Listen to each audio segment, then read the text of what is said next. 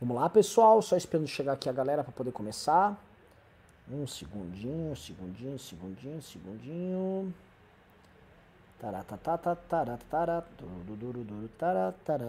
Vai começar mais uma live. Lá, lá, lá, live. Lá, lá, lá, lá, lá, lá, live. Hum, hum, hum, Vamos lá. Uh, boa tarde, pessoal, tudo bom? Vamos, estamos aqui de volta em mais uma live vespertina aqui do MBL. Costuma ser um plantão, em geral, em dias que tem mais, uma quantidade maior de fatos, né? E hoje é um dia interessante porque, se não temos nenhum grande fato bombástico, nós temos as consequências dos últimos fatos que a gente vem analisando aí com vocês todos os dias e a construção de um cenário novo, um cenário muito ruim para o presidente Bolsonaro mais uma vez mas um cenário que também é ruim para o Brasil. Eu vou explicar por que eu acho que ele é ruim para o Brasil.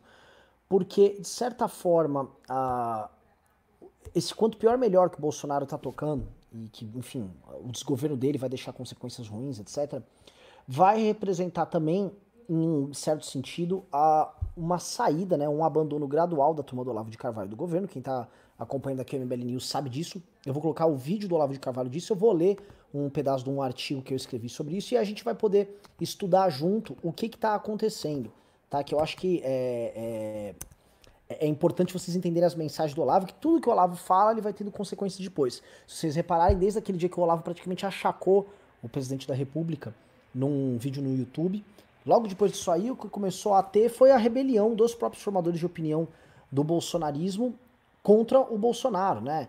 É, não, obviamente, ah, o Bolsonaro você é um ladrão, nada, não nessa linha. Mas, tipo, o Bolsonaro não age, o Bolsonaro vem sendo muito covarde, o Bolsonaro não está apoiando a gente por, no momento dessa crise horrorosa, nós estamos sendo atacados, o Bolsonaro não está cumprindo seu papel na Revolução Brasileira, que é o que eles acreditam que tem que ser feito, né? Uma tentativa de golpe de Estado, uma quartelada da má vagabunda, né?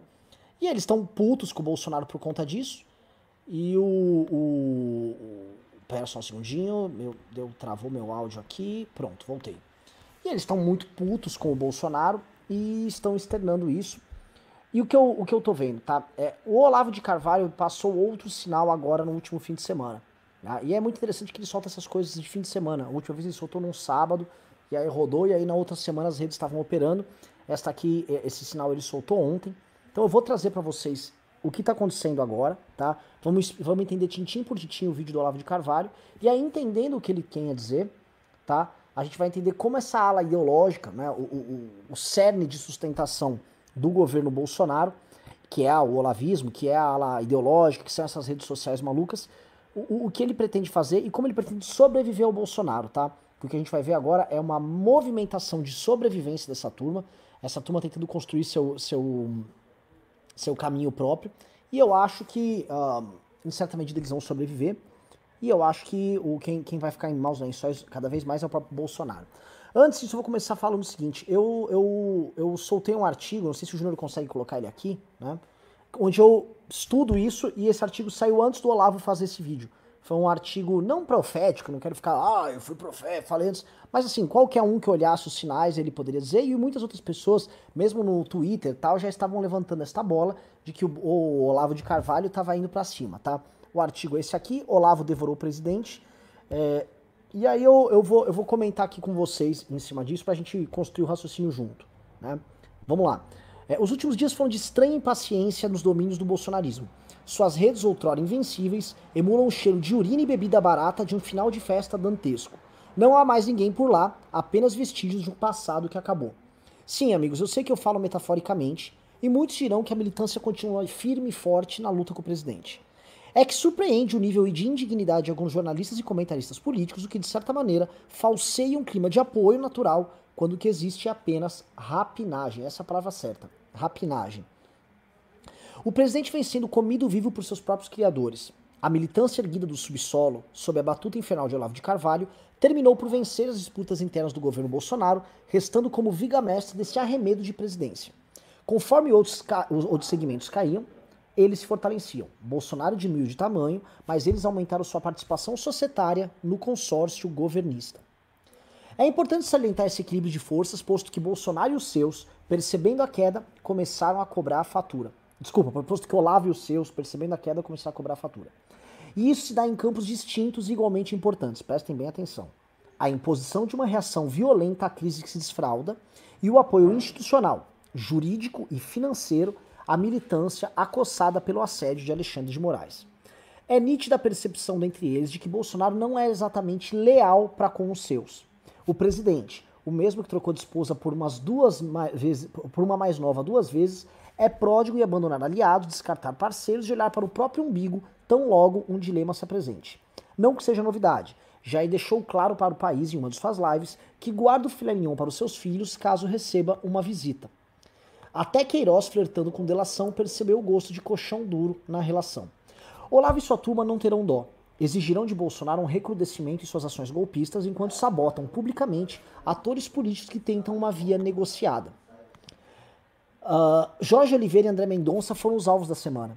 A militância ergueu hashtags pedindo suas cabeças pouco mais de um mês após assumirem seus cargos. Seria risível não fosse o governo Bolsonaro. Num exercício de empatia, presta atenção. É possível compreender seu drama o bolsonarismo se construiu mediante discurso ofensivo e triunfalista. Eles são o povo, eles estão sempre no ataque. Nada pode pará-los. Essa é a lógica que aprenderam com Olavo de Carvalho. Faria sentido com generosidade, caso o governo não tivesse a retaguarda exposta e não fosse esse poço de contradições desde a vitória no pleito de 2018. Agora já era. Ficaram um ano e meio gastando saliva para defender emenda pro Centrão, minimizando o discurso de rachadinha e procurando líder político quando o que tinham com sorte, era um deputado de baixo clero. A conta viria cedo ou tarde. Com a polícia batendo às suas portas, é possível imaginar o desespero. Não há revolução alguma e ainda podem terminar presos. Que sorte de glória é essa? Que triunfo inevitável termina na cadeia com o presidente impeachmentado. A militância percebe um desassossego do público, um descolamento entre o que é dito e a realidade que o cerca. Surge o desengajamento, a diminuição do faturamento. O dinheiro se esvai, os votos escorrem pelos dedos seus filhos também querem filé mignon. Eis a razão de Olavo cumprir aqui o papel de Cronos. Será ele a devorar Jair para manter seu reinado perante a militância. E sua turma tem ciência disso. Já surgem aqui e acolá alternativas a Bolsonaro. Weintraub, o exilado, é uma delas. Olavistas no próprio governo sugerem que deve ser o povo e não o presidente ou o exército a conduzir essa dita revolução.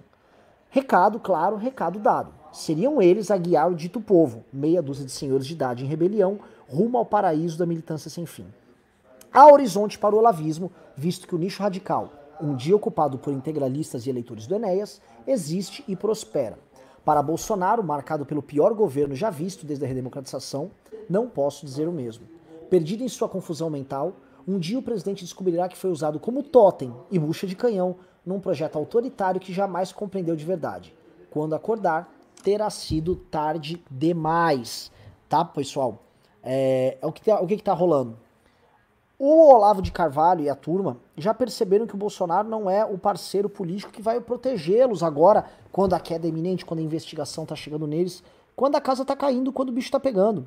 Eles perceberam isso. E não só que, não perce que perceberam, tá? O Olavo ele é muito objetivo.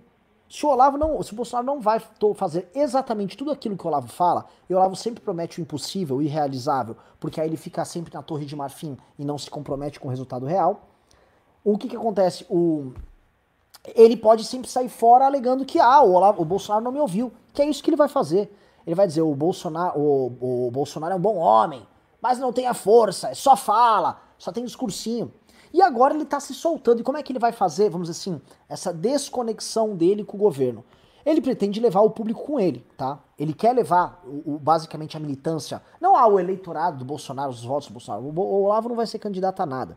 O que ele quer levar para ele é a militância, os formadores de opinião e, de certa forma, o espírito do tempo, em especial ligado a esse universo. Né? Como ele sabe que o governo Bolsonaro é um governo que não deu certo, é um governo que muito provavelmente vai cair, seja por cassação, seja por impeachment. E mais, é um governo que também não vai uh, se sustentar uh, de pé mesmo sem o impeachment, ou seja, ele vai ter que se entregar pro centrão, vai virar um arremedo de governo. Ele, Olavo, não vai ser um cara que vai ficar nas redes sociais, ele que defendeu a revolução do, contra o establishment, virar, veja bem, Agora o Bolsonaro vai diminuir um, um, meio ponto percentual aqui na taxa Selic, se der certo faz umas obras, e ele vai inaugurar uma, sei lá, hidrelétrica, não é muito, né? vai inaugurar umas casinhas lá com o pessoal do Centrão em Pirapora. Não é exatamente o que o Olavo vende para essa turma. O Olavo vende uma, novamente, uma revolução, ele vende um sonho de uma transformação praticamente irrealizável para homens jovens frustrados, né, com uma série de frustrações pessoais que o Olavo instrumentaliza para transformar esses caras em zumbi deles. Então, tá aqui, tá dado o problema. Tá? O, o, o Olavo não vai conseguir fazer isso como ele. Desculpa, o, o, Bolsonaro não vai conseguir fazer nada do que foi prometido na campanha e o Olavo vai manter basicamente o sonho revolucionário da campanha de volta de uma militância fora do Bolsonaro. Para montar isso, ele vai se colocar como alguém maior e mais importante do que o Bolsonaro, e como praticamente alguém que nem teve. Você ver daqui uns meses o Olavo falar que nunca nem vi esse Bolsonaro, nem sei o que esse cara é. Ele vai se separar de tal forma que ele vai jogar o Bolsonaro da escadaria ali e vai sobrar. O exemplo que eu dou do, do Cronos ali, né? Quem não sabe, o Cronos era filho de. filho da Gaia e do. Ai, ai, ai, ai, ai. E do Urano. Filho da Gaia e do Urano. O Cronos ele comia seus próprios filhos com medo né, de que os seus filhos tomassem o seu trono, né, eles ascendessem ao poder. Então ele engolia os seus próprios filhos vivos e ele tinha esse costume. Até que o Zeus, que é um dos filhos do, do Cronos, ele dá um jeito nisso e, e consegue matar o próprio pai. Né? Mas essa sanha de comer o próprio filho, de certa forma, é, é, é a lógica que o Olavo opera. Ele vai ter que comer o, o Bolsonaro, ele vai ter que engolir o Bolsonaro, vai ter que matá-lo para permanecer rei desse determinado público. Tá? Então, isto é o que está acontecendo. Isto é o caminho. Aliás, te falar, vi muita gente aqui nos comentários vindo da live do Kim. Ô, Júnior, vai lá na live do Kim, manda o público sair de lá e vir pra cá. Kim fica lá atrapalhando aí com essas lives aí e tal. Que esculacha é esse? Folga, japoronga folgado. É, mas voltando aqui, desculpa. É, o, o que acontece? O Olavo ele se comporta como o Cronos aí. Então a gente vai fazer uma análise. Eu tô com um vídeo aqui na, na linha, o, o Júnior vai botar no ar. E a gente vai olhar passo a passo as falas e eu vou estudar com vocês, tá? E repito, saída desta turma do governo, tá?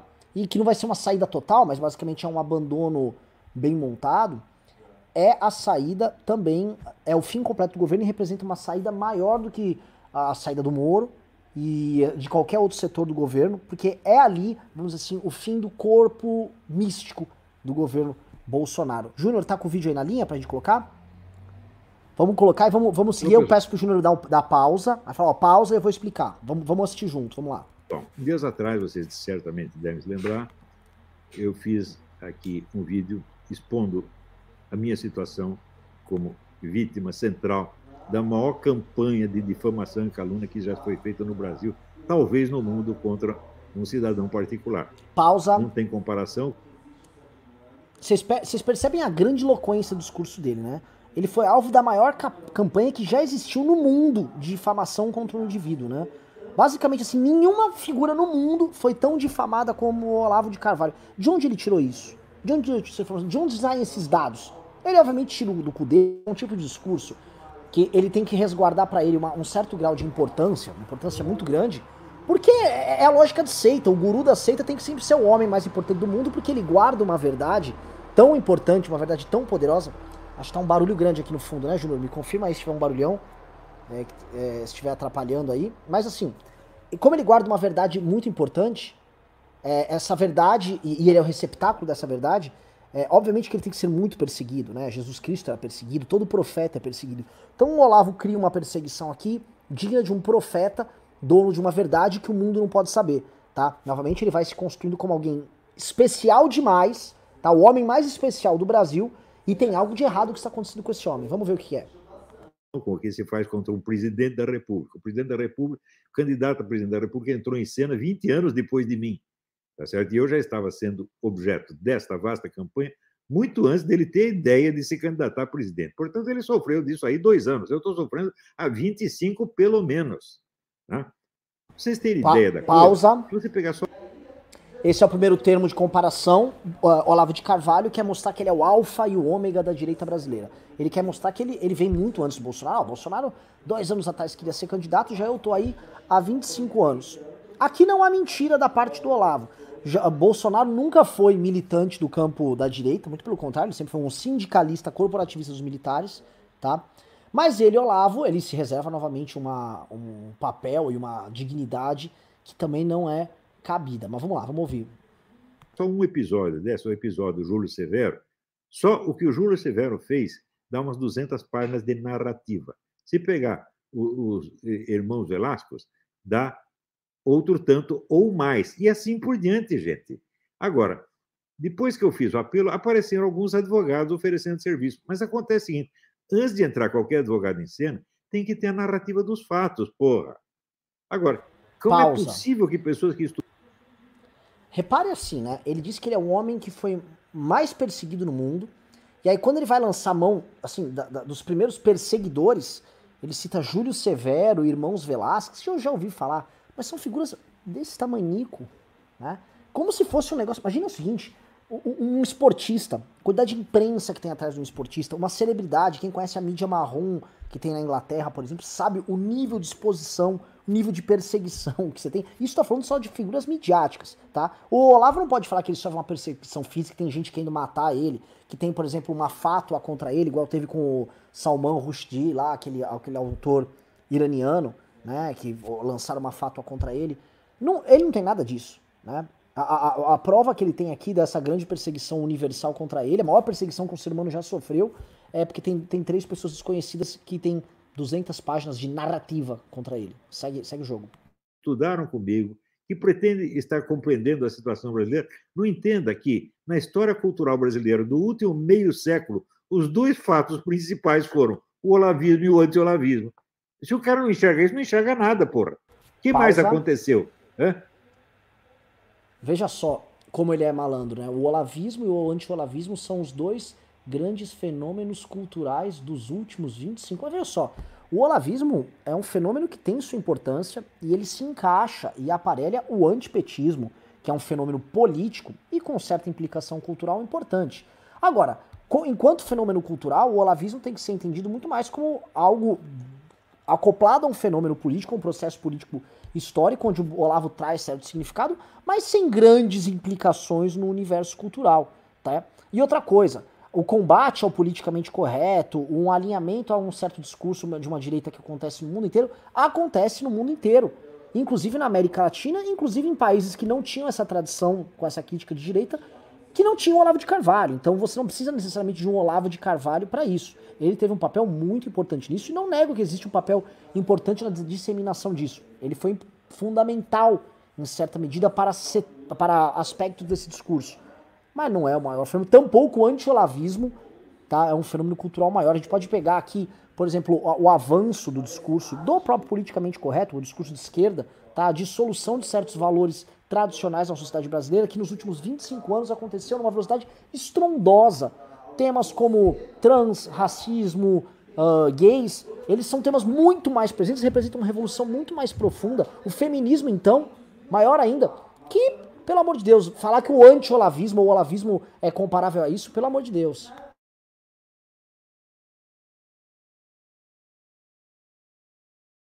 Vamos lá, vamos lá, mais um trecho. Mais nada, absolutamente nada no reino das ideias. Né? Então, eu abri as portas para que houvesse um movimento conservador, né? movimento conservador, eh, movimento intelectual conservador. Eu não planejei nada de movimento político, não dei palpite nenhum no movimento político, só criei a possibilidade mentira, de que as ideias conservadoras... Pausa, mentira do Olavo, mentira do Olavo, mentira do Olavo. Sempre se posicionou, sempre falou na montagem de, de, de um movimento conservador. Quando houve as primeiras manifestações pelo impeachment da Dilma Rousseff, em 2014, ele falava da formação do Estado Maior, organizou lives sobre isso. Tá? Ainda em 2012, 2013, ele queria treinar militantes políticos, fez até uma convocação para pessoas irem para casa dele lá na Virgínia e tentou obter dinheiro para isso, tá? Falou sobre como deveria se comportar o movimento para impeachment durante todo o processo de impeachment. Isso é mentira. Só que ele novamente, a tática do Olavo, né, uma tática completamente insana de tirar o corpo fora, fingir que não tem nada a ver o que funciona na lógica da dissonância cognitiva, que ele vai, você daqui cinco minutos solta um outro vídeo, fala de uma coisa completamente oposta e ele sempre tem um pé em todas as canoas. Pode rodar. Totalmente banidas entrassem no cenário. Antes não tinha espaço nenhum para elas. Eu abri esse espaço, abri com os cotovelos, tá entendendo? Eu sei o quanto isso me custou. Então, a campanha difamatória não foi narrada. E se ela não é narrada, as pessoas não têm ideia do tamanho da coisa. Outro dia, aquele idiota do Marco Antônio viu diz: olha, ele acha que ele é a principal vítima de, de, de, de difamação, olha como é paranoico, como é louco. Digo, não, é fácil você ter a impressão de que é paranoia minha, mas soma as matérias. Né? Faça, te, cria uma ideia do volume. Aqui, uma, uma série de coisas. Ele vai falar que é uma das maiores besteiras dele, né? É, que eu, eu, assisti o vídeo antes, mas antes é, é importante colocar novamente. O, o, ele disse que ele abriu as portas para todo mundo. Calma, Olavo. O antipetismo, enquanto fenômeno político, tá? Já tinha agentes que eram muito maiores mais conhecidos que você na sociedade civil, que tinham mais espaço na imprensa. Cito dois: Reinaldo Azevedo, Diogo Mainardi. Dois. Dois caras que tinham colunas na grande imprensa, que falavam, tinham acesso e tal. O Reinaldo Azevedo, então, quando estava nos Pingos era um fenômeno ainda, era um fenômeno de massa. Um fenômeno até muito diferente do, do, do Olavo de Carvalho. Tá? Ele guarda para si certa, certos aspectos de, de relevância que não são tão muito distantes da realidade. Talvez ele fique falando desse universo particular dele, que ele cita esses, esses caras que ninguém conhece. Vamos lá. Fume da coisa que saiu no Brasil, na Espanha, em Portugal, eh, na Inglaterra, nos Estados Unidos, na França. Saiu em dez línguas, meu Deus do céu. É? Sim, são, no mínimo, por alto, por alto, são 100 mil páginas, gente. Pausa. Você acha que isso não é parte da São 100 mil páginas. De onde ele tira esse conceito das são 100 mil páginas? Ah, isso saiu coisa em Portugal, na Itália. Pessoal, vivemos num mundo globalizado. Já foi escrito coisa sobre Lavo de Carvalho, porque todo mundo sabe que ele é o guru do presidente da República. Né? Certa, não é talvez a palavra correta, mas assim, ele influencia ideologicamente o grupo central ali na, na, que ocupa hoje o Palácio do Planalto. Então, óbvio que ele vai ser objeto de matérias. Agora tenta comparar citações negativas. É só dar um Google, tem um Google Trends, só comparar ele com qualquer figura política, qualquer figura midiática do mundo, tá? O Neymar é muito mais perseguido que o Olavo de Carvalho. É incomparável. O Neymar, pra eu citar assim, não, não, há, não há nem meio de se comparar a perseguição que uma celebridade sofre do que um cara com. Agora, no campo político, mesma coisa, tá? Perseguição que o Eduardo Cunha sofreu foi a perseguição que o Lula sofreu. Tá? Eu não tô falando, ah, você tá falando que o Lula é perseguido. Ué, do game, é do jogo político você perseguir seu adversário em certa medida. Né? Muito, a quantidade de figuras que foram perseguidas politicamente no jogo é gigante. E muito mais. O Olavo de Carvalho não dá nem pro cheiro. Né? Mas entendam a lógica. O que o Olavo de Carvalho quer colocar aqui é há algum motivo para ele ser perseguido. Ele já avisou. Ele abriu o mundo para para que o pensamento de direita chegasse, né? Ele está fazendo isso sozinho. Vocês entendem como ele se coloca como um profeta, como a construção aqui de um guru, um profeta, né? um detentor de uma visão especial, de uma revelação, e por conta dessa revelação ele é perseguido? É um Jesus Cristo, praticamente. Vamos lá. História? Isso não é um acontecimento histórico? Pergunto eu, comparado com isto, que importância tem o Bolsonaro? O Bolsonaro foi um efeito disto. Né? Causa. Ele não é causa de nada, pô. Maravilhoso. Aqui, pessoal, referendando o que eu escrevi no meu artigo, tá aqui o Olavo se colocando acima do Jair Bolsonaro, se colocando como algo principal, ou algo mais importante, e se colocando como. colocando o, o Bolsonaro e o bolsonarismo como consequência do trabalho dele. Tá? Os bolsonaristas, a família Bolsonaro, ela não tem ideia do processo histórico recente.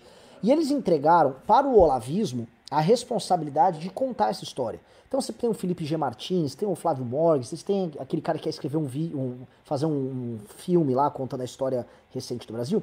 E eles querem contar a história do Brasil como se o artífice de todo o processo histórico recente foi o Olavo de Carvalho. E eles querem colocar o Bolsonaro como consequência disso. E os bolsonaristas, como são burros, não têm leitura histórica nenhuma, não sabem merda de, de nada, são o que o Vila fala, uns ignorantes, uma gente burra, chucra tal eles permitem que isso aconteça, tá? Porque acham legal, porque o Olavo tá ligado a eles, mas na verdade eles estão entrando é no ninho da cobra, ali na, na, na caverninha onde o dragão tá, pra ser engolido. Porque o que o Olavo tá colocando novamente é Bolsonaro é só consequência, e daqui a pouco ele vai falar que é uma consequência nefasta, uma deturpação do trabalho dele. Tá? Eu, vou, eu vou abordar mais esse conflito entre as duas figuras mais para frente, mas tá nítido isso que tá acontecendo. Né? E tá nítido aqui, novamente, Olavo como alguém maior e Bolsonaro como alguém menor.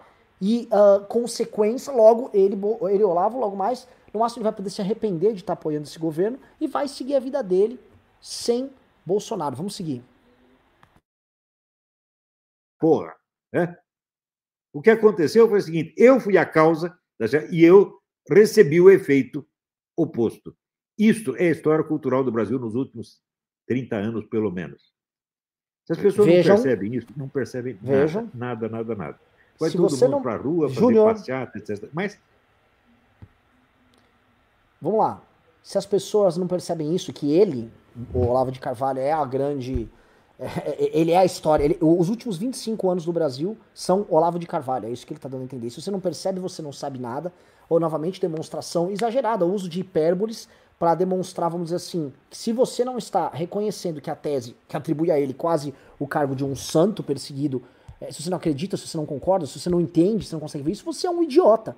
Né? É o mínimo que você precisa saber. Basicamente, idolatrar o Olavo é o mínimo que você precisa saber para não ser um idiota. Vamos lá, prossegue. Contar a história, que é o começo de tudo, quer dizer, você ter consciência histórica do que se passou, ninguém está tratando disso.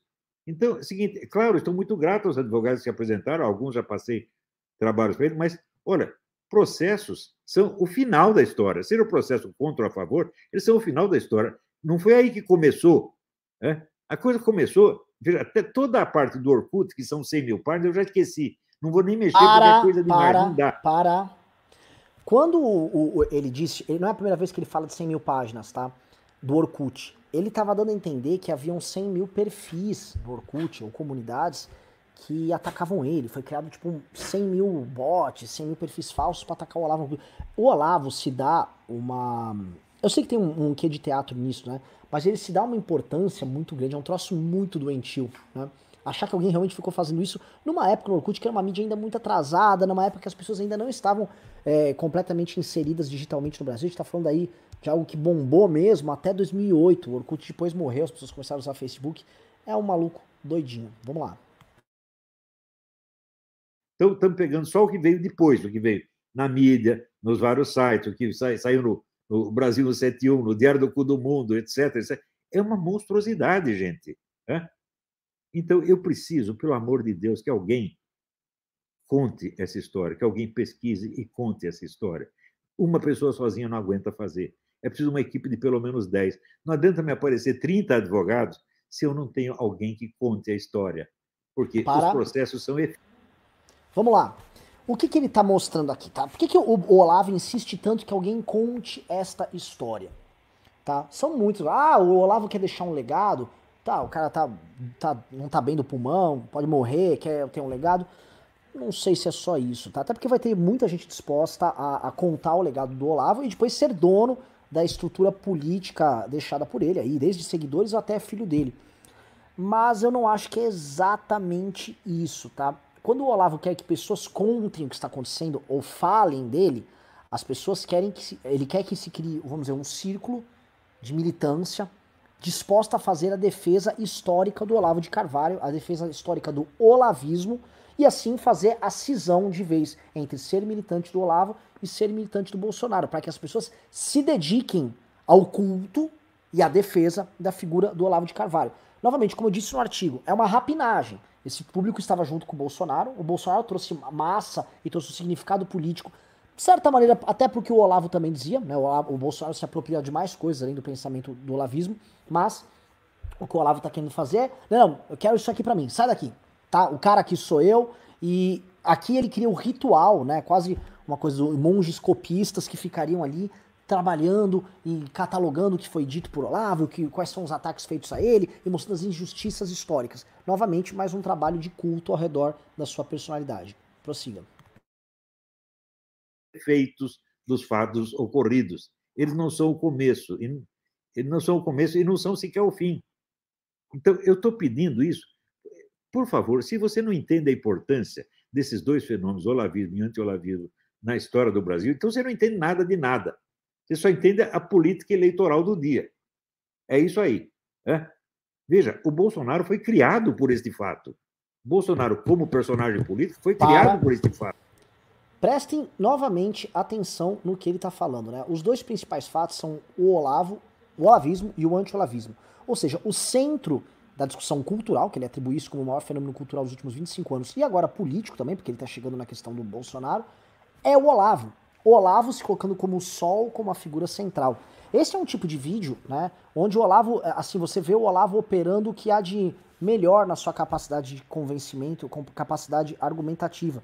Né? Ele tá para aquela pessoa frágil que tá à procura de alguém para ser o líder dele, para trazer a verdade para ele, né? Essa pessoa, novamente, ela se sente pequena, ela se sente inferior. Quem é esse homem? Né? O, o mundo, o Brasil, e, e, gira ao redor dele, né? O presidente da república que ele está desprezando e tornando menor, o tempo todo referenda a ele, todo mundo coloca esse cara como guru do presidente, né? E aí ele coloca aqui, se você não percebeu isso, você é um idiota. Ele coloca a pessoa assim, se você não entende, entende, ó, veja como ele reduz. Se coloca, vocês estão aqui no, no canal do MBL, são pessoas altivas em geral, são pessoas que têm uma postura crítica. Não é para vocês que é endereçada essa mensagem. O olavismo trabalha com pessoas frágeis, em geral com homens fracos.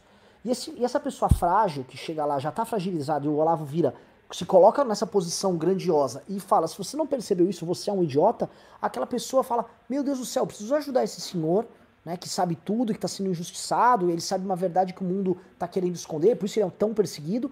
E, e se eu não estou percebendo isso, eu devo ser um idiota? Não, não, eu não vou deixar que as pessoas achem que eu seja um idiota. Eu vou mostrar que eu conheço muito da obra do Olavo. É um tipo de chantagem simples, idiota, mas extremamente funcional. Bora, continua. Fato.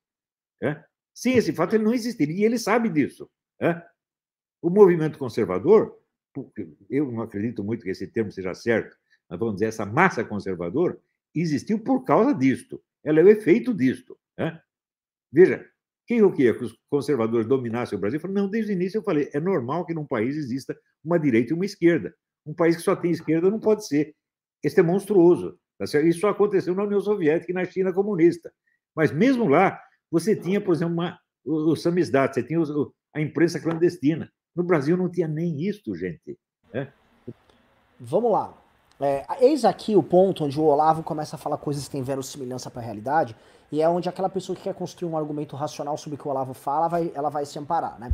Porque, de fato, um, o surgimento de um movimento conservador no Brasil deve muito ao Olavo de Carvalho, indubitavelmente dá para falar isso. É uma figura importantíssima nisso especificamente. Ah, mas o mundo está passando por um. E essa é uma discussão que eu tenho muito com o Ricardo. Né? Porque o mundo está passando por um recrudescimento de um discurso conservador, mas quem articulou as bases disso no Brasil, quem trouxe os autores, quem está discutindo isso e formou uma base militante, uma base intelectual, vai tratando disso, foi o Olavo, em grande medida. Então, é, a César o que é de César, ele, ele tem uma responsabilidade nisso. E ele aqui tá, tá reconhecendo que tá. Aí depois ele fala o seguinte: num, país, num Brasil que não tinha direita, nem em qualquer lugar do mundo, você tem aí a direita e a esquerda concorrendo e tal, e até a União Soviética tinha oposição, uma imprensa clandestina, ele chama de samizdat, que era justamente livros, material impresso, artigos que eram publicados escondidos e as pessoas liam em geral na cozinha da sala delas. Existe um livro, tá? Se vocês quiserem pegar a referência, comprem. É um livro forte, mas é um livro muito bom. Inclusive a autora ganhou o prêmio Nobel, que é O Fim do Homem Soviético. Eles contam muito dessa cultura do samizdat, né, e dessa cultura das pessoas lerem livros e discutirem, fazerem reuniões na cozinha da casa deles, com medo de serem pegos e tal. E de certa forma rodava ali, especialmente entre as pessoas mais letradas ali na, na Rússia, é, é, é livros que eram proibidos. Então o livro do, do Soyenitsyn, o Arquipélago Gulag, rodava entre eles, muita obra crítica ao, ao, ao, governo com revisão ao stalinismo rolava aí nessa, nessa, nessa época, e o que o Olavo está dizendo é que não rolava nenhuma imprensa alternativa. Veja, há, há, há, uma, vero, há, há uma aproximação da realidade grande no que ele disse, e há o fato de que as redes sociais permitiram que circulasse um discurso alternativo com força e esse discurso crescesse, ou fosse uma explosão. Fato, concordo. Mas existiam outras iniciativas que rodavam que inclusive não dependiam dele. Uma delas era o próprio Instituto Liberal.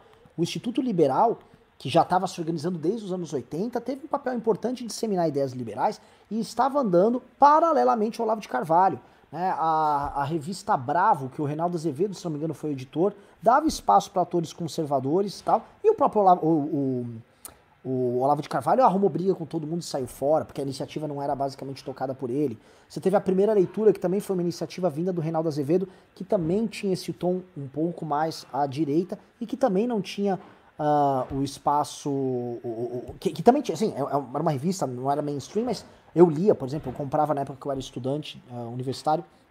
Então havia, não dependia exclusivamente dele, mas o ponto que ele coloca aqui, que é um ponto importante, é essa questão da direita ter ficado no gueto. Então quando você ouve só o Olavo falando isso, você fala, ah, tá aqui, ó, o Olavo tá falando algo que tem razão. Mas vamos ver, vamos, vamos ver como ele dá seguimento nisso.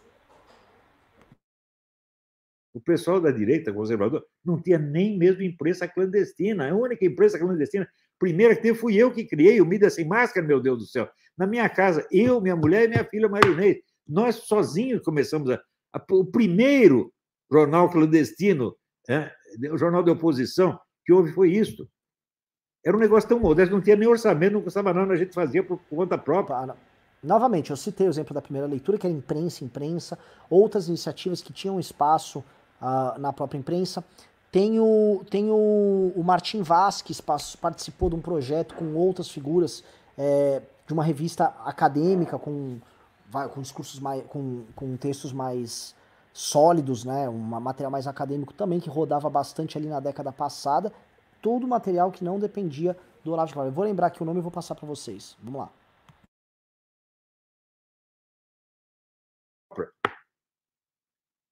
Agora, durante meio século, não houve mídia conservadora, oposição conservadora, não houve uma estação de rádio conservador, não houve um discurso conservador, não teve nada, só tinha esquerda. Para isso não pode continuar assim. Normal existir esquerda e direita, era isso que eu queria. E daí elas vão competir, vamos dizer, de maneira legal, democrática, e às vezes um ganha, às vezes o outro ganha. E um compensa o outro. Mentira deslavada, aí que entra, né? Olha só, ele tá colocando aqui como ele é um vovô fofo e democrático, né? Ah, eu só queria que a direita tivesse um espaço e, e aí a esquerda ganha, a direita ganha. Uma ova, tá? O que, que o Olavo faz que é malandro? O que, que, o que, que é a direita? Ah, existe a direita liberal, existe vários tons de direita. Existe o Zancap lá, que eu acho uma, uma merda, mas existe tal. Existe uma direita conservadora, existe uma direita reacionária. E, e existe o Olavo. E o Olavo, ele se arroga o direito de dizer o que é direita, ou seja, tudo que não é o que ele chama de direita é esquerda, e a partir desse momento, todos que não se aliam a ele, a classificação que ele tem de direita, são de esquerda. Então, por exemplo, o MBL é de esquerda, tá? Partido Novo é de esquerda. Ah, o, o Aécio Neves é de esquerda. Todo mundo é de esquerda. Todo mundo é de esquerda. E aí, como ele decide o que é direita ou não, na prática, quando ele diz a direita estava no gueto e eu creio tudo, óbvio. Porque ele se arroga o direito de dizer o que é direita e o que não é direita, o que é esquerda e o que não é esquerda, e logo, se você não está com o Olavo, você é de esquerda. Então, é, aí é a malandragem do discurso dele. Aqui é onde fica claro. Então, quando ele fala que, ah, não, vai ter uma troca de poder, uma ova, tá? Ele não considera de, de direita iniciativas que são legítimas do campo da direita e considera apenas direita, né, como ele demoniza o campo da esquerda, o que está ligado a ele, que é o único caminho para a verdade, para a luz, para o conhecimento, tá? Aí é a malandragem. Veja como ele acopla isso numa leitura histórica aqui que é próxima da realidade. É assim em todos os países do mundo. Agora, se uma facção pretende dominar completamente o cenário e expelir a outra, ela é ditatorial, e foi isso que a esquerda fez. Como é possível você dizer que o Brasil era uma democracia, meu Deus Vamos do céu? Vamos lá, vai lá, Júnior. Só um negócio, o pessoal tá aqui no jornal. Renan, você falou que o Aécio não é de esquerda. O Aécio é um cara de centro. Ah, você é um cara de centro, como a maior parte do pessoal do PSDB é um cara de centro. Ah, ele é de esquerda, tá escrito social-democracia no nome. Você vai falar que o Dória é de esquerda? Cara de centro, normal, tem. Para, assim, de achar. Isso é, um, isso é um tique que o Olavo colocou em vocês. Achar que qualquer coisa que vocês. Ah, é de esquerda, de esquerda. Para! Relax, take it easy, my brother Charlie. Tá? É, é, outra coisa, só, só, retorna aqui que o, pro que o Olavo falou agora, tá? Esses 10 segundos aí, que eu, pra, eu, pra eu também recapitular, que ele falou um negócio importante. Todo mundo. Agora, se uma facção pretende dominar completamente o cenário e expelir a outra, ela é ditatorial e foi isso que a esquerda fez. Como é possível? Pausa, vamos lá. Ué, uma facção pretende mandar ser ditatorial e expelir a outra. Não é exatamente o que o bolsonarismo faz. O bolsonarismo trabalha com os mesmos expurgos que o stalinismo trabalha. Só entendendo que o Olavo de Carvalho vem da escola da esquerda radical. O Olavo era um revolucionário nos anos 70, só depois que ele foi mudando. Então quando ele fica com essa conversa mole aí, né, ele está copiando os mesmos tiques que ele conhece profundamente. Que ele é de fato um conhecedor do, do movimento comunista no mundo inteiro, é um conhecedor da doutrina de esquerda. Então quando ele coloca essa conversinha aqui, tá? Ele está falando exatamente aquilo que ele pratica. Tá? Aliás, é uma característica essencial do Olavo. O Olavo faz, ele, ele denuncia a esquerda, e aí ele faz uma engenharia reversa na esquerda faz e aplica com seus militantes e aplica dentro do governo Bolsonaro, que é essencialmente o governo dos expurgos. Próximo, vamos lá, segue aí. Se você dizer que o Brasil era uma democracia, meu Deus do céu, se num país de maioria conservadora você não tinha um jornalzinho conservador, não tinha um partido conservador, não tinha uma rádio conservadora, não tinha uma igreja conservadora, meu Deus do céu. Né? Você não tinha um grêmio conservador nas universidades, nada, absolutamente nada. Então era uma situação muito anormal e eu quis corrigir contribuir para corrigir essa situação e eu fiz isso. E deu certo, nós conseguimos abrir isso. Pausa. Mais uma vez ele faz uma descrição da realidade próxima. Né? Então ele pega aqui e fala: olha, a nossa, nem a nossa igreja, ele, se refere provavelmente à igreja católica, que tem uma infiltração de esquerda e que ele tentou muito tempo também se infiltrar, porque o Olavo denuncia aquilo e aí ele tenta praticar. Então ele tenta fazer uma infiltração do grupo, do universo olavista, das suas ramificações aí dentro da igreja católica, como ele sempre defendeu. E aí ele fala: não havia uma mídia conservadora, não havia grêmios estudantis. Não havia, em massa, de forma, não havia, de forma alguma havia. Havia iniciativas pequenas perdidas aqui e ali com agentes perdidos aqui e ali tentando se construir, tá? Vejo o fenômeno das redes sociais muito mais importante do que o próprio Olavo para que isso acontecesse. Tanto que, eu volto a colocar, é, esse encontro que as pessoas tiveram através do WhatsApp é, após as manifestações de 2013, 2013 ensinou as pessoas a se mobilizar. Quando os 2014 é, as pessoas pegaram essa tecnologia das redes sociais, a tecnologia de se organizar socialmente, e utilizaram isso contra o PT, ninguém precisou do Olavo falar, nem dar o, o, o mainframe do enfrentamento ao PT ali, tá? Ele trouxe várias, pincel, várias pinceladas e ao longo do tempo ele foi, ele foi, vamos dizer, aparelhando ideologicamente o movimento antipetista com sua visão de mundo. Mas ele não foi essencial para que aquilo pudesse existir e isso tem que ficar bem claro. Espaço para que haja duas correntes em disputa e não uma só. Ou seja, nós saímos do totalitarismo. Vocês não entenderam ainda, porra? Né? E quem fez isso? Foi o Bolsonaro? Não, fui eu. Fui eu sozinho. Porque teve gente também que se aproveitou de mim, né? Quer dizer, escrevi umas coisinhas lá no Ida Sem Máscara, duas ou três coisinhas, para depois pausa, dizer, não, Pausa, pausa. novamente, veja só que quando ele fala que tem gente que se aproveitou de mim, né? Que gente escrevia alguma coisinha no Mídia Sem Máscara. Novamente, percebam como ele é o alfa e o ômega, ele é o sol, né? Então, se alguém se fez algo que não, que, que não ele, esse alguém dependeu dele. Ele ignora todas as iniciativas, lideranças, pessoas, figuras públicas que participavam do debate e cumpriam seu papel. Eu vou dar um exemplo de um cara, que é um cara hoje abjeto, que vive falando merda do MBL, mas é o Rodrigo Constantino. Rodrigo Constantino estava na década passada, inclusive debatia com o Olavo Norcute e tal, estava defendendo aí, trazendo um conjunto de ideias liberais, ajudando a divulgá-las e difundi-las bastante. Eles têm até essa animosidade por conta disso, né? Mas ele tava. Tinha diversos autores que faziam isso, tá? Segue o jogo. Seu caralho, pô, fui eu que fiz. Né? Os outros que fizeram alguma coisa, fui eu que ensinei. Né? Não devo nada para eles. Né? Então, gente, lamento dizer, mas o personagem central de toda a história fui eu. Né? Esta é a história para. do Brasil. Esta Olha é a história isso aqui. Da... Isso aqui, quando um cara precisa falar que ele é o personagem central, é porque ele não é o personagem central. oh, é tipo o filme do Batman, né? Aí parece só o Robin. Ó, oh, vocês não estão vendo aqui, o protagonista sou eu. Olhe para mim, tá? Me sigam, né? Novamente, presta atenção, soa até ridículo pra uma pessoa, pra você que estão assistindo aí, né?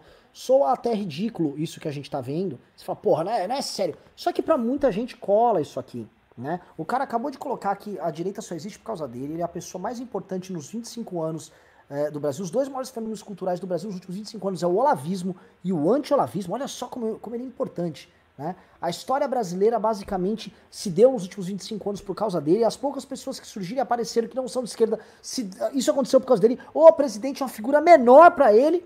Né? E agora ele fala isso. Né? Você que está vendo isso aqui, novamente, se você não é uma pessoa frágil, você vai entender aqui, né? É, é a egolatria. Mas se você é uma pessoa frágil, você cai de quatro para um malandro desse. Segue o jogo. A mentalidade brasileira, a história da alma brasileira nos últimos 50 anos. É? Agora, alguém vai me ajudar a contar essa história? Eu não posso contar porque é o seguinte, eu fui o personagem da história. Eu vivi essa história. É? Não dá tempo para você viver essa história e contá-la ao mesmo tempo. Alguém vai ter que contar. Se não contar, não adianta vir 300 advogados. Estão entendendo? Estou dirigindo isso especialmente aos meus alunos. Quer dizer, quando que vai haver uma iniciativa dizer, não, nós vamos aqui recontar toda a história de todos os ataques que você sofreu desde o início. Pode esquecer Pausa. a parte do Orkut, já esqueci. Pausa. Presta atenção, o que ele está pedindo para os discípulos da seita dele é façam o evangelho de Olavo, escrevam o evangelho de Olavo, contem a vida e o sofrimento de Olavo na terra, tá? Olavo que veio nos trazer a verdade, nos trazer a visão correta de mundo, nos trazer o, o, contato com Deus, nos trazer, vamos dizer, a, as verdades que a mídia e o ensino e a universidade de esquerda escondiam. Né? Olavo foi o homem mais perseguido do mundo, o homem mais importante do Brasil nos últimos 25 anos, tudo gira em torno dele e eu preciso de uma lista de homens, uma elite, isso é muito importante em qualquer seita, o sentimento de pertencimento e o sentimento de ser elite. Eu preciso que vocês sejam praticamente os meus apóstolos. O que o Olavo está pedindo é: eu quero os meus apóstolos aqui venham construir isso comigo. Obviamente que ele sabe do impacto. Quando ele pede isso, né, é, é, é, essa turma se faz dessa essa colheita de informações, essa reflexão sobre a vida e obra do Olavo de Carvalho, sobre as perseguições dele, ele cria um vínculo com a militância fundamental. E você vai ver todo mundo, quando eu digo militância, quem tá aí? Não é, ah, são só os alunos dele. Você vai pegar a turma do Brasil Paralelo, pô, vamos precisar fazer um documentário aqui contando a vida e a perseguição ao Olavo de Carvalho. Você vai pegar esses cineastas, videomakers dele, você vai pegar os escritores ligados a eles, twitteiros, a turma toda. Todo mundo se reunindo para fazer o que é o que ele quer. Que neste, nesta separação entre o poder espiritual, a autoridade espiritual, Olavo, e o poder temporal, Bolsonaro, ele saia vencedor. Eu vou entrar isso depois no final do vídeo. Prossegue aí, por favor, Júnior. Ali é importante, mas depois veio coisa pior. Se você não tem essa narrativa, você não tem nada, meu Deus do céu. Por exemplo, pegar todas as matérias que esse seu Júlio Severo distribuiu para o pessoal, sobretudo aqui nos Estados Unidos, sobretudo para o pessoal do Interamérica. Toda semana ele inventava alguma coisa. Para mim, distribuía para todos os membros do Interamérica, né? Até chegou um ponto que eu tive que fechar o Interamérica, ele não fazia mais sentido. Só, só, era só isso que se discutia no, no, no Interamérica, né? Então perdeu o sentido. E eu não estava com mais tempo nem energia para cuidar disso. Está entendendo? Agora, pega o material dos Velascos. São milhares de páginas, gente. Eles nunca se interessaram por nenhum outro assunto. O único negócio deles é falar mal do Olavo. Outra coisa, sem isso, como é que nós vamos investigar a fonte de tudo isso? Da onde veio esse projeto? Porque é óbvio que isso aí é uma. Olá, veio o suspense, né? Ele citou figuras menores, assim, tal, Inter-American, blá blá blá blá. Então, assim, iniciativas minúsculas, né? E perseguições vindo de figuras absolutamente minúsculas e desconhecidas, né? A ele, como se isso aqui fosse, assim, uma coisa colossal, né? Tipo assim, imagina o Donald Trump. Donald Trump é o presidente dos Estados Unidos, é obrigado a lidar com perseguições, com inimigos ao redor do mundo, com a própria imprensa atacando ele, partido adversário, mídia, redes sociais. Milhões, que bilhões de pessoas que renegam ele e tal. E aí o, o, o Olavo, não, ele tá preocupado com o Júlio Severo e o tal de Velasquez, né? Velasco, não sei o quê. Né? Então, isso aqui, isso tem alguém por trás, né? Essas figuras tem que ter alguém oculto. E preste atenção, um dos segredos disso é sempre apontar algo oculto. Algo que ele, Olavo, ele é tão importante, tão poderoso que uma força oculta precisou se organizar para poder enfrentar ele. O que, que seria? Vamos ver. Uma organização internacional, isso é óbvio. Você aqui espontaneamente se forma esse consenso anti-olavista, gente que nunca tinha ouvido falar de Olavo, né? na Espanha, na Alemanha, de repente está sabendo de tudo, está escrevendo contra o cara. É claro que não, é claro que isto é o Foro de São Paulo, gente. Mas nós temos que ter história. Ah, era o Foro de São Paulo! é sempre isso. É sempre. Ó, oh, o Foro de São Paulo organizou uma resistência internacional contra o Olavo e é uma resistência tão importante que tem ex-alunos dele que escrevem notinhas e tweets e postagens no Orkut com, com no, Facebook com 50, 60, 70 likes atacando ele. E isso, obviamente, né, todas as lideranças da América Latina se reuniram numa reunião, obviamente, secreta do, do, do, do Foro de São Paulo para falar: já sei como nós vamos pegar o Olavo de Carvalho, né?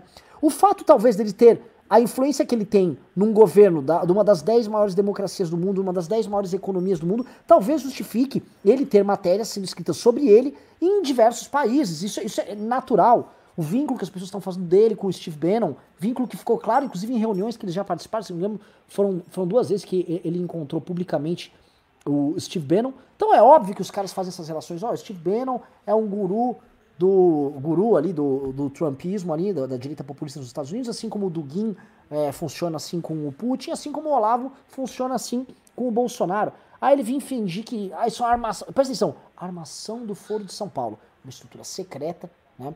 O que o Olavo de Carvalho atribui eles poderes quase místicos, né? Poderes gigantescos, essa estrutura gigantesca aí do Foro de São Paulo, que é, que é hiperdemonizada, né, que é transformada em algo maior e mais importante do que ela realmente é, essa estrutura está organizada secretamente para destruir, repito, este homem que traz a verdade. Como o Olavo traz a verdade pura e ele é tão importante, obviamente que o anti-olavismo, que ele diz que é o outro fenômeno mais importante dos últimos 25 anos, tem que ser tocado por essa entidade muito má. No fundo, ele está fazendo uma luta entre bem contra mal. Se você não está com o Bolsonaro, você está com o demônio que o Foro de São Paulo.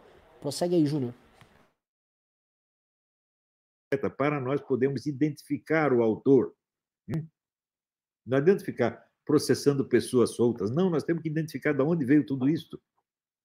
Agora, vocês querem quer saber uma coisa? Todo esse problema do, do STF, vocês não vão resolver se vocês não resolverem esse aqui primeiro. Vocês nunca vão entender o que aconteceu. Está entendendo? Então, estou lançando esse apelo aos meus alunos. Por favor, formem. Vamos lá. Olha o que ele está falando, né?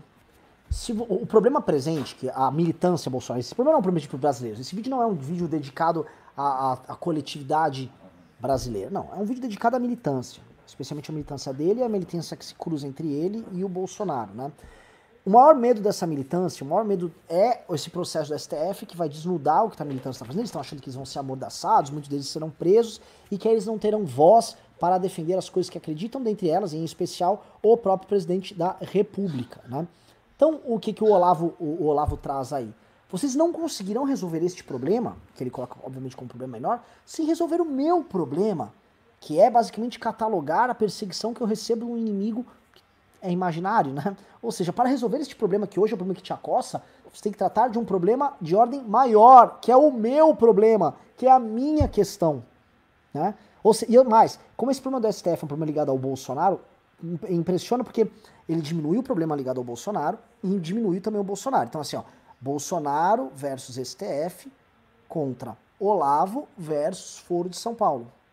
Sacaram? Prossiga aí, Júnior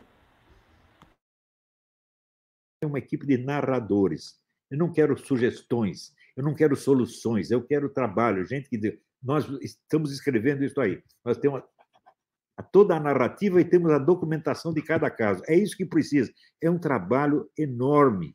Eu sei que eu estou pedindo muita coisa, mas é preciso fazer. O futuro do Brasil depende disto, muito para, mais disto do para. que o futuro do Brasil depende de uma militância catalogar uh, algum tipo de bullying virtual ou discordância que o Olavo de Carvalho recebe de pessoas desconhecidas que estão supostamente guiadas por uma entidade que é o Foro de São Paulo, que, é, pelo qual o Olavo atribui uma responsabilidade pela história recente, não só do Brasil, como da América, mas também da América Latina, que ele não tem. Vocês entendem aqui o, o quão grandioso é a figura do Olavo de Carvalho para a cabeça da pessoa que acredita nele? o quão grotescamente importante ele é. Quem esse, quem esse homem, resolver esta questão narrativa para ele, é resolver o problema mais importante do futuro do Brasil. Prossigam. É um trabalho enorme. Eu sei que eu estou pedindo muita coisa, mas é preciso fazer. O futuro do Brasil depende disto, muito mais disto do que de todas as passeatas que vocês estão fazendo. Por quê? Tudo, tudo na história política começa na história cultural. Né? Se você não entendeu, você não é capaz de agir na esfera cultural, muito menos é capaz de agir na esfera política. Tá bom? Então é isso. Obrigado pela atenção. Maravilhoso no final. Ele estabelece uma hierarquia entre política e cultura. Ou seja, ele coloca aqui o aspecto cultural como superior ao aspecto político, na verdade, o aspecto político como mera consequência do aspecto cultural, e então resolver a questão cultural. E logo, ele mesmo fala: eu, Olavo de Carvalho, sou o fenômeno cultural mais importante dos últimos 25 anos, e o outro fenômeno que concorre é o anti-olavismo. Né? Ou seja, é, o que ele chama de cultura aqui né, é basicamente a expressão de Olavo, né? as diferentes visões, o debate sobre ele. Né? Então, ele, Olavo, é, não, atuar na parte política sem atuar antes na questão cultura, que na prática quer dizer Olavo, é, ser, é não atuar em nada. Por isso que as passeatas que ele diz, essas manifestações de gado aí, não querem dizer nada, de pouco servem para resolver nada. Ou seja, ele diz, na hierarquia de importância, o mais importante sou eu, o mais importante é o que eu chamo de cultura. Obviamente que a palavra cultura aqui ela é usada apenas para dar um aspecto laico no que ele está querendo dizer. Na verdade, ele está falando aqui, isso aqui é uma teoria de outros atores, em especial do René Guénon, isso o Ricardo é um especialista nisso, o Ricardo conhece bastante, ele não gosta de tratar desse tipo de assunto, mas basicamente existem muitos autores, o Alain de Benoit escreve isso, a, o, o perennialismo, o pensamento que o, Olavo defende opera muito com essa ideia, que é, é, uma, é uma tensão que existe entre a autoridade espiritual e o poder temporal. E o Olavo se coloca aqui não como um representante de um debate cultural, mas sim como autoridade espiritual, né, o guia, maior guia, que o homem traz a verdade, e eles sempre dizem que sempre houve esse conflito, o famoso conflito entre o rei e o papa. Né? Pega qualquer tribo indígena, sempre tem o pajé e o cacique. E os dois são fontes de poder na tribo. O pajé, que tem um conhecimento, que tem a cura, que sabe interpretar as estrelas, sabe interpretar o que os animais estão dizendo, sabe ler o mundo, e o cacique que exerce o poder político ali dentro da tribo. Essa divisão dentro do universo humano era é uma divisão essencial. E o Olavo ele está praticando aqui, pessoal, e por isso que é importante o que eu estou fazendo. Ele está praticando isso agora para vocês, no mundo real. Ele está falando, olha, o Papa é mais importante do que o rei. O pajé, ele é mais importante do que o cacique. O cacique não sabe o que fazer se o pajé não explicar para ele as estrelas e como as estrelas vão influenciar na caça, que, o que que o, o que que os animais dizem sobre aquela floresta, né? Ele traz, ele interpreta o mundo, né? O cacique, ou desculpa, o pajé interpreta o mundo, o xamã interpreta o mundo para que os guerreiros possam exercitar o poder, tá? E é uma, é uma é como se fosse uma ordem natural das coisas, né? E de certa maneira, é, numa hierarquia das coisas, a expressão de poder, ela se submete a uma expressão que, antes de tudo, é a expressão do que é quem sabe ler a realidade, quem sabe entender o que é verdade, né? Então, o Olavo de Carvalho está expressando aqui esse conflito e está traduzindo ele num discurso político para convencimento de seguidores para que sigam ele enquanto guru, enquanto papa. E que não sigam assim, ó, não sigam o rei, sigam o papa, tá? E assim ele captura a militância, ele tira. Porque se, se o Papa ele, ele excomunga o rei, né? O rei não representa mais os valores do Papa. Então o que ele está querendo dizer é o seguinte: sigam o Papa, eu tenho a verdade aqui, e ele vai deixar o Bolsonaro pelado de significado. O governo dele vai perder esse significado revolucionário que ele tenta dar, porque esse significado ficou completamente entregue nas mãos do Olavo de Carvalho. Né? E ele mata de vez o governo dele, que, o governo do Bolsonaro, que era um governo que já estava vazio total e completamente de significado, porque ele foi eleito com outras coisas, são expressões que nada tem a ver com o Olavo de Carvalho, né? Como, por exemplo, agenda econômica liberal, que ainda tem retardado o mercado financeiro, que é uma vergonha. Eu tava vendo agora a CNN, Paulo Guedes promete entregar até o fim da pandemia uma reforma tributária. Alguém acha que Paulo Guedes vai passar uma reforma tributária? Alguém hoje, hoje, aqui ó, segunda-feira, 22 de junho de 2020, alguém acredita ainda em Paulo Palestra? Tá? Mas enfim, liberar, ele trouxe aí os liberais, a, a Palacé liberal caiu. Combate à corrupção foi uma expressão importante do governo Bolsonaro, caiu. A ideia de que o Brasil está sendo governado por patriotas, que não tem envolvimento com nada, que são contra a bandidagem, caiu também com essa questão da rachadinha, tá? Em resumo, é, é, o governo já foi perdendo muito significado, é um governo que vai derretendo, aí ele se alia ao centrão e tal. Agora, o que restava, a última expressão, era a revolução contra o establishment, a revolução contra a elite, a revolução conservadora. E isso aqui é o que o Olavo está tirando aqui, ó. Passo a passo, está tirando. E aí ele despe completamente o Bolsonaro de qualquer significado. O Bolsonaro passa a ser um miliciano, tá? Um rei de rachadinha. Espero que tenham gostado aqui dessa live aqui, pessoal. Porque é o seguinte, vai ficar mal, pô, vou fazer uma live vocês vão entender como é que a cabeça dos adversários está funcionando e é importante só aqui no MBL. Vocês não vão ver isso na esquerda, não vão ver em lugar nenhum. Você, você compreende aqui o funcionamento do exército adversário, só que eu fico um pouco chateado não tem pimba, né? Não tem pimba. Eu peço, mandem pimba, que é a forma de a gente manter o MBL de pé pra eu ler perguntas e responder. Só que vocês não dão bola. Tô igual o Olavo. Ah, escrevam uma história sobre nós. É o que eu digo. Ajuda a porra do MBL, caralho. Ajuda a gente a continuar lutando. Temos ações pra fazer, vai ter manifestação. Vamos ter que faz, botar o título. A gente vai ter que fazer o diálogo pra enfrentar esses malucos. Ajude a gente, por favor. Vou ler aqui o pouco de pimba aqui que a galera mandou aqui. Tô muito igual ao Olavo agora, pidão, né? Eduardo Bezan mandou 5 reais e disse: O Cocô declarou guerra ao MBL. Ele vai usar o microfone da PAN para atrapalhar a campanha do Arthur à prefeitura. Ué.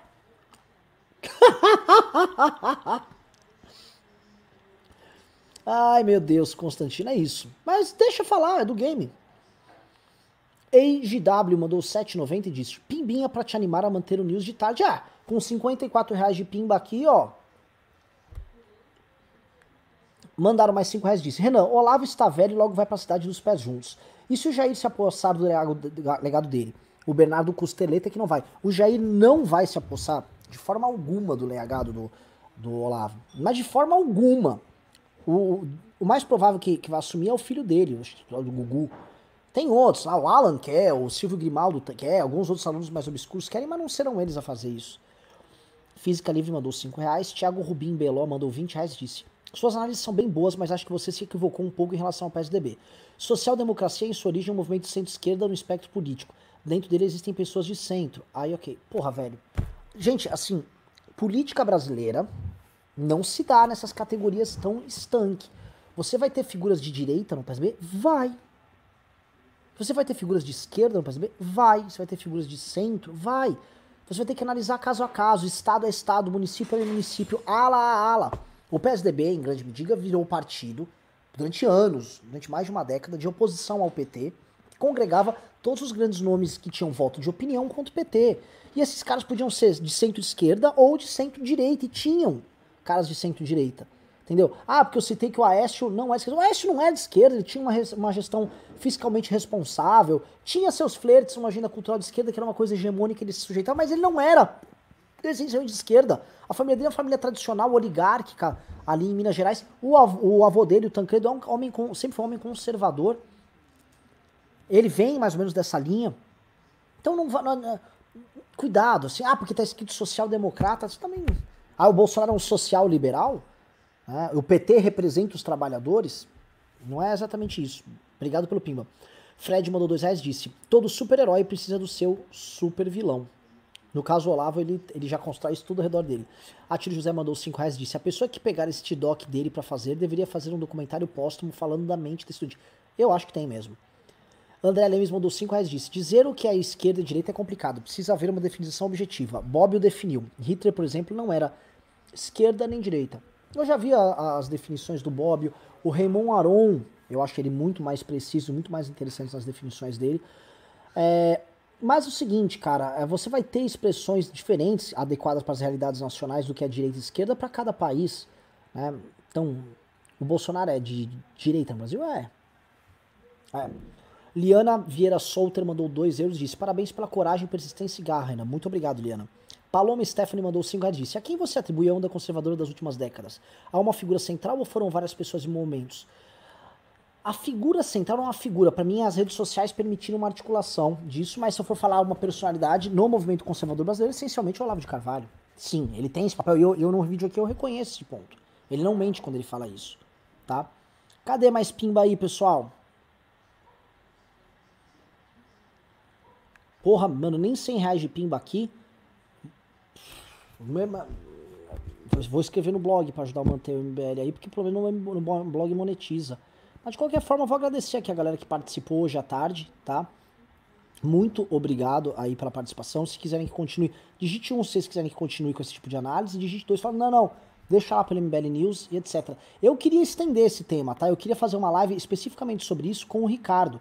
Não existe, talvez, não existe ninguém no Brasil que saiba mais disso que ele, seria talvez um exagero, mas ele tranquilamente é um dos caras que mais entende, não só no Brasil, mas provavelmente no mundo, desse tipo de assunto, tá? O Ricardo é brilhante. Aliás, vocês não têm ideia do que é a mente do Ricardo e quem é esse cara aqui no MBL, tá? A gente conta com um cara de altíssimo nível intelectual foda aqui conosco, tá?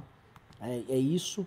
Um, Pessoal, vou ver se alguém mandou alguma coisa aqui no PicPay. Vamos lá, vamos lá.